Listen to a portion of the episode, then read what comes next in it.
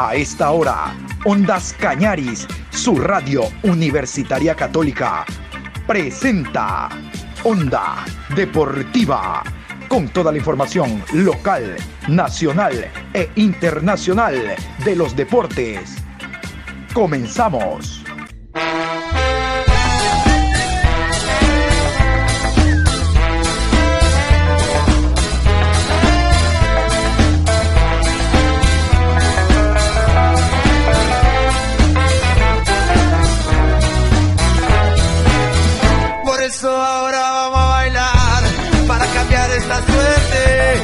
Sabemos gambetear para ausentar la muerte. Vamos a bailar para cambiar esta suerte. Si sabemos gambetear para ausentar la muerte. Hola, ¿qué tal Juan Pablo? ¿Cómo está usted? Saludos cordiales a la audiencia de Ondas Cañaris en la programación Onda Deportiva a esta hora de la tarde. Aquí estamos hoy 11 de octubre, programa 1059 a lo largo del día. A 40 días del Mundial, 40 días del Mundial de Qatar. Ya huele a camello, ya estamos en Qatar donde no irá Chile ni los árbitros nuestros. Lo verán por TV. ¡Qué pena! Vamos a hablar en esta programación de la Liga Pro Betcris, pero antes quiero entrar a un tema muy importante a propósito de Qatar, porque nosotros estamos en Qatar hablar de los árbitros, hoy perdón, de los arqueros. Hoy continúa la preparación de este microciclo de arqueros, ayer dos, hoy dos, por parte del cuerpo técnico de la selección ecuatoriana de fútbol. Ayer estuvo Alexander Domínguez Dida, que goza de toda la confianza del director técnico Gustavo Alfaro. Y la mía también, ay, de cuñita le manda, la mía también. Y el arquero Galíndez, y la mía también. Galíndez, los dos estuvieron ahí. Tapa que tapa, entrena que entrena en la casa de la selección. Si se dan cuenta que más allá de disparos al arco, capacidad, reacción, velocidad, saque, posición, no, no, van a conversar con ellos. La convivencia es para hablar, para conversar. Oye, Domínguez, ¿qué te está pasando? El último partido ese con 9 de octubre, ya te fue el pollo, ¿qué, qué pasó? Oye, Galíndez, mira, el tema del Aucas, ¿no? La presión de ganar la etapa y todo aquello, jugar final con Barcelona más es conversar. Porque para verlos cómo actúan, en la cancha es suficiente. Acá es un trabajo particular. Pero más creo yo que a propósito que llegó un nuevo motivador a la selección ecuatoriana de fútbol, esto será mental más que otra cosa. Un señor que trabajó con selección mexicana y demás. Yo después les voy a contar toda la historia de este nuevo personaje que ha llegado a robustecer, a sumar la unidad técnica de la selección ecuatoriana de fútbol. Por ahora vámonos con Galíndez, Hernán se llama, Hernán Galíndez, jugador eh, argentino nacionalizado ecuatoriano que estuvo en los microciclos el día de ayer y dijo esto para ustedes. Escuchemos.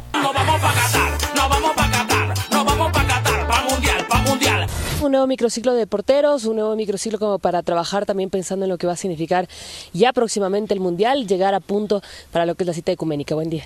¿Qué tal? Buenos días, sí. Eh, siempre es importante, estando nosotros acá en Quito, poder eh, tener la posibilidad de trabajar unos días juntos, de venir a ver a, al entrenador de arqueros, a, al cuerpo técnico, mirar situaciones, eh, formas de juego que, que, se van a utilizar y por supuesto estar predispuesto a la hora de, de, recibir la lista. Entonces siempre es lindo y es un orgullo poder venir y, y por lo menos compartir un entrenamiento con, con, nuestros amigos. ¿Cuáles son las prioridades que le ha dicho el profe dentro de lo que va a ser este, este día de trabajo? en Una, una jornada mini, pero que seguro, como usted decía, refuerza.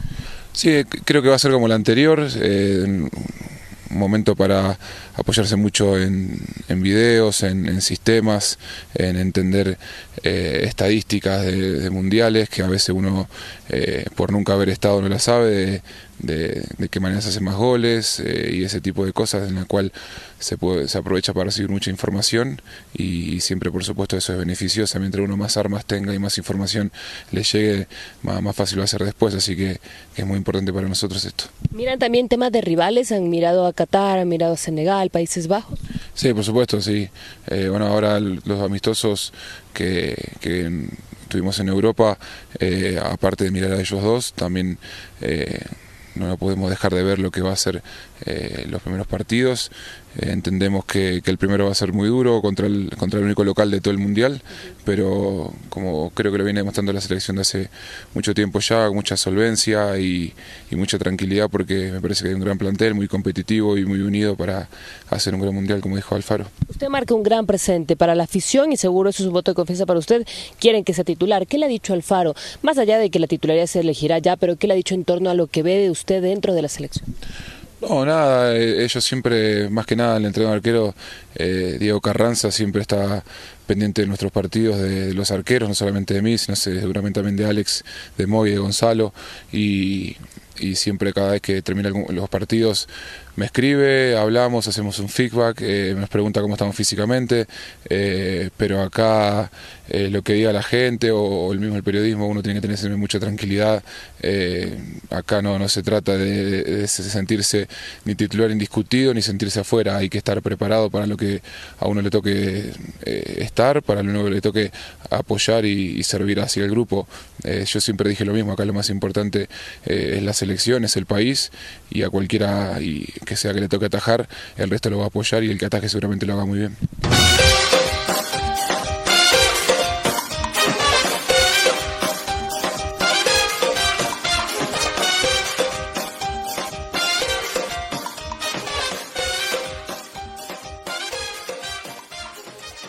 Ahora sí, vamos a meternos a la Liga Pro Betcris. Oiga, se armó un culebrón desde la semana pasada en el tema técnico Macará por el asunto entradas. Les cuento. El día, eh, esta semana, el partido se juega en el Bellavista. Técnico por fixture es local, visitante Macará, pero reitero, tema fixture, porque los dos juegan ahí. El día viernes, técnico universitario puso a la venta ya, ya, el viernes de la semana anterior, las entradas la General Occidental 5, la Oriental 8, la Tribuna 15 y el Palco 20. La General Oriental es donde va habitualmente la gente de, de técnico, estoy bien, la Occidental la de Macará. Bueno, había muchos, muchas corrientes, sobre todo de gente de prensa, no, véndanle, véndanle una general a la hinchada del Macará. Bueno, Macará le envió un oficio, perdón, técnico le envió un oficio a la gente del Macará y le dijo, la General Occidental es tuya, 5.700 boletos a 8 dólares. ¿Cómo? Puso el grito en el cielo la directiva del Macará, que cómo es posible que a ellos les vendan la entrada más cara de 8 cuando por reglamento, y esto es verdad, se debe de vender la entrada más barata al equipo visitante. Y si la general cuesta 5, ¿por qué a mí me están vendiendo a 8 y cómo es posible? Mentira. El tema era que, ¿y si 9 de octubre empataba?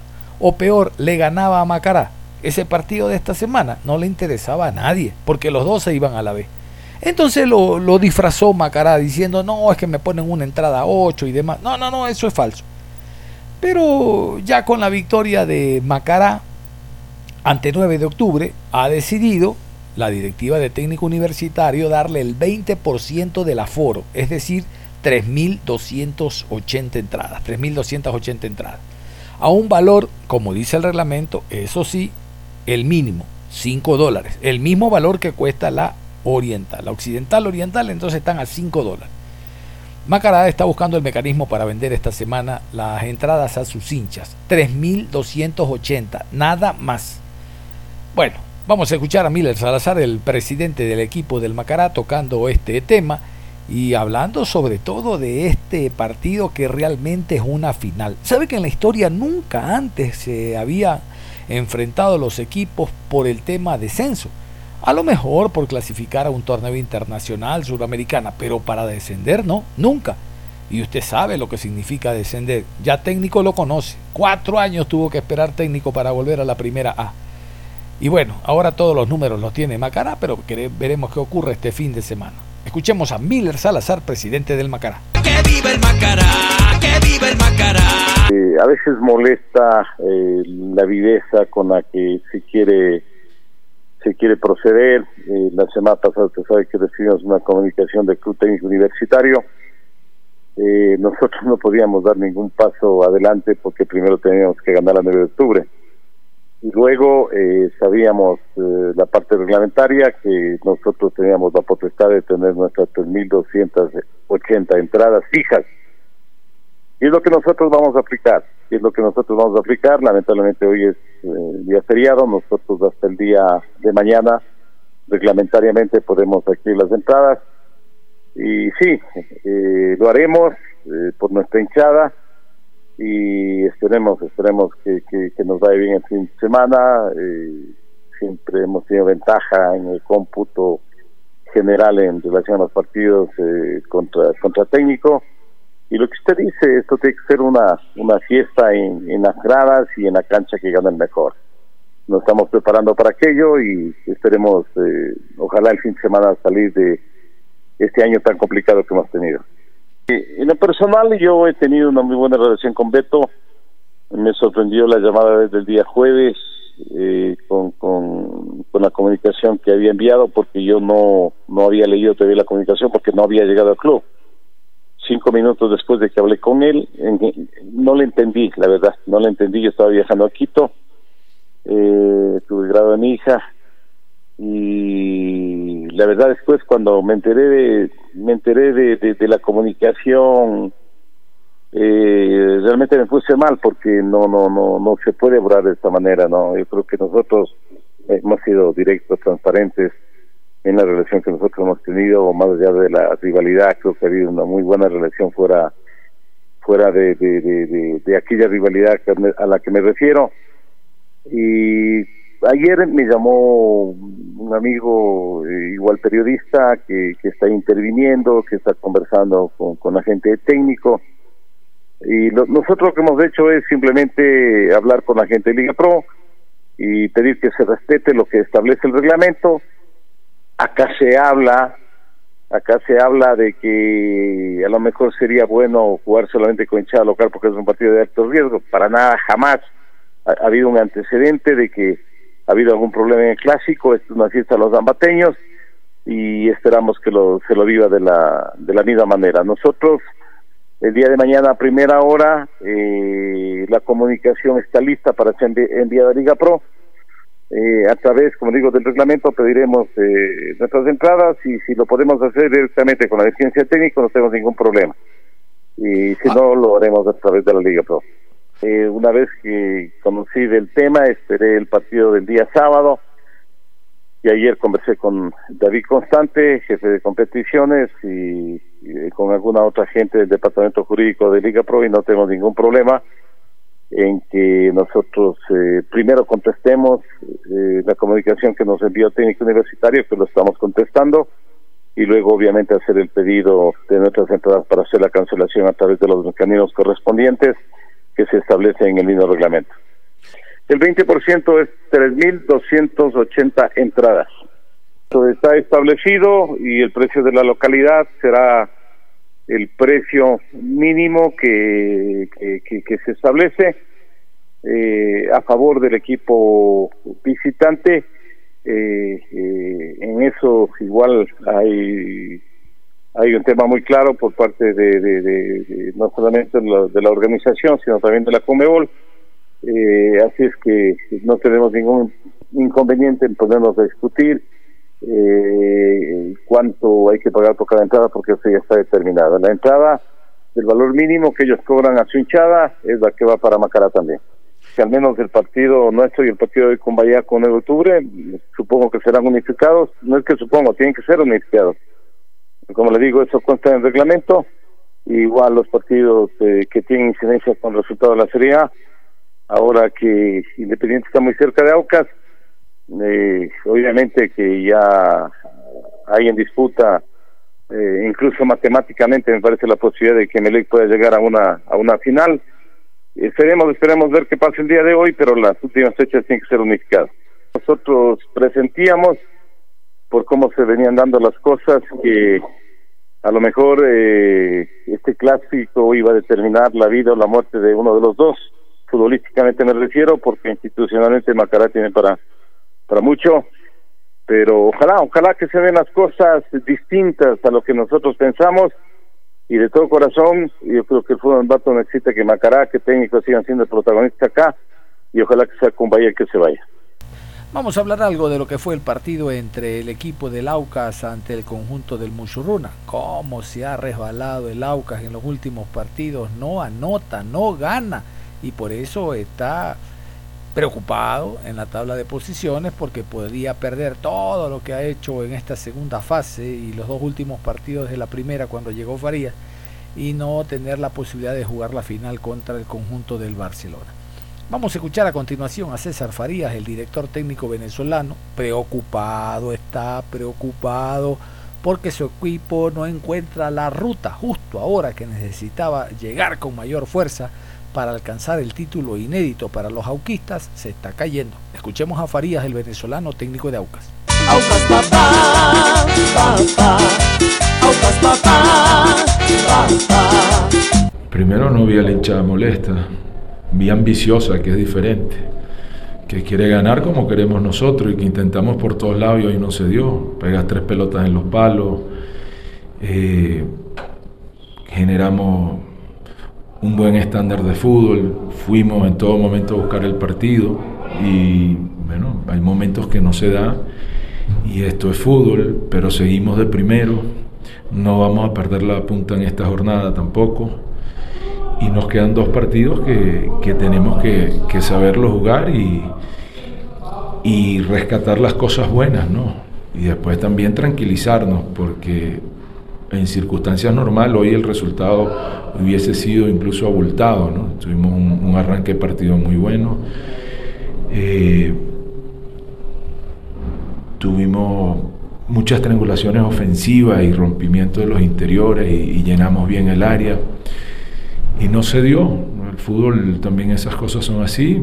Eh, este fin de semana el que había pensado que Católica ganaba, que Barcelona ganaba, que Aucas ganaba, no fue así.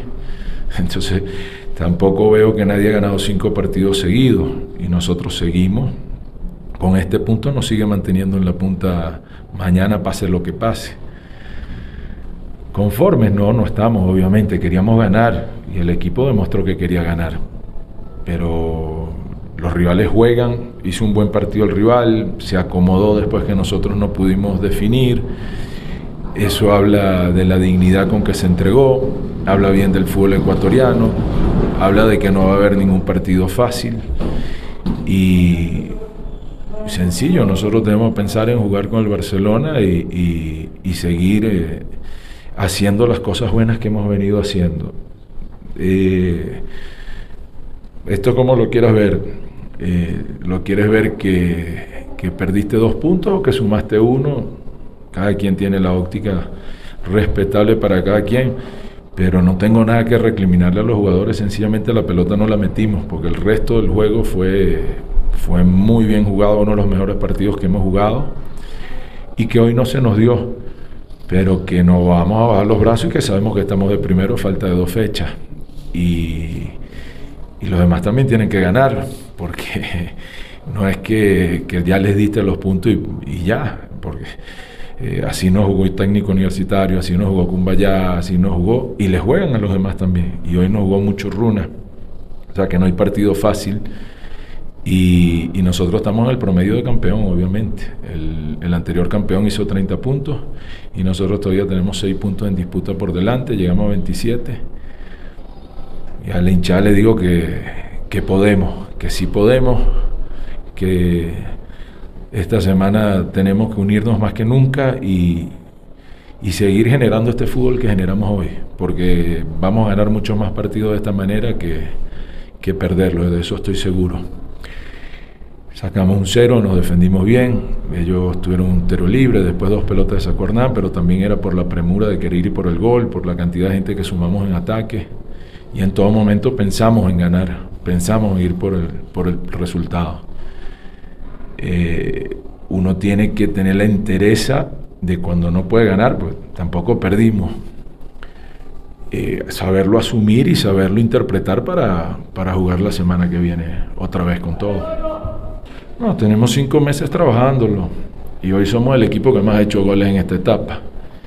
Eh, y como lo dije, claro que el rendimiento fue alto, fue alto. Hay veces que los partidos son así, esta etapa es, es distinta esta última etapa de cuando te estás jugando el campeonato, para algunos es nuevo, pero eh, seguro que con insistencia a nosotros nos va a llegar el gol, eso no tengo ningún tipo de, de temor, es un partido muy diferente al de la semana que viene también.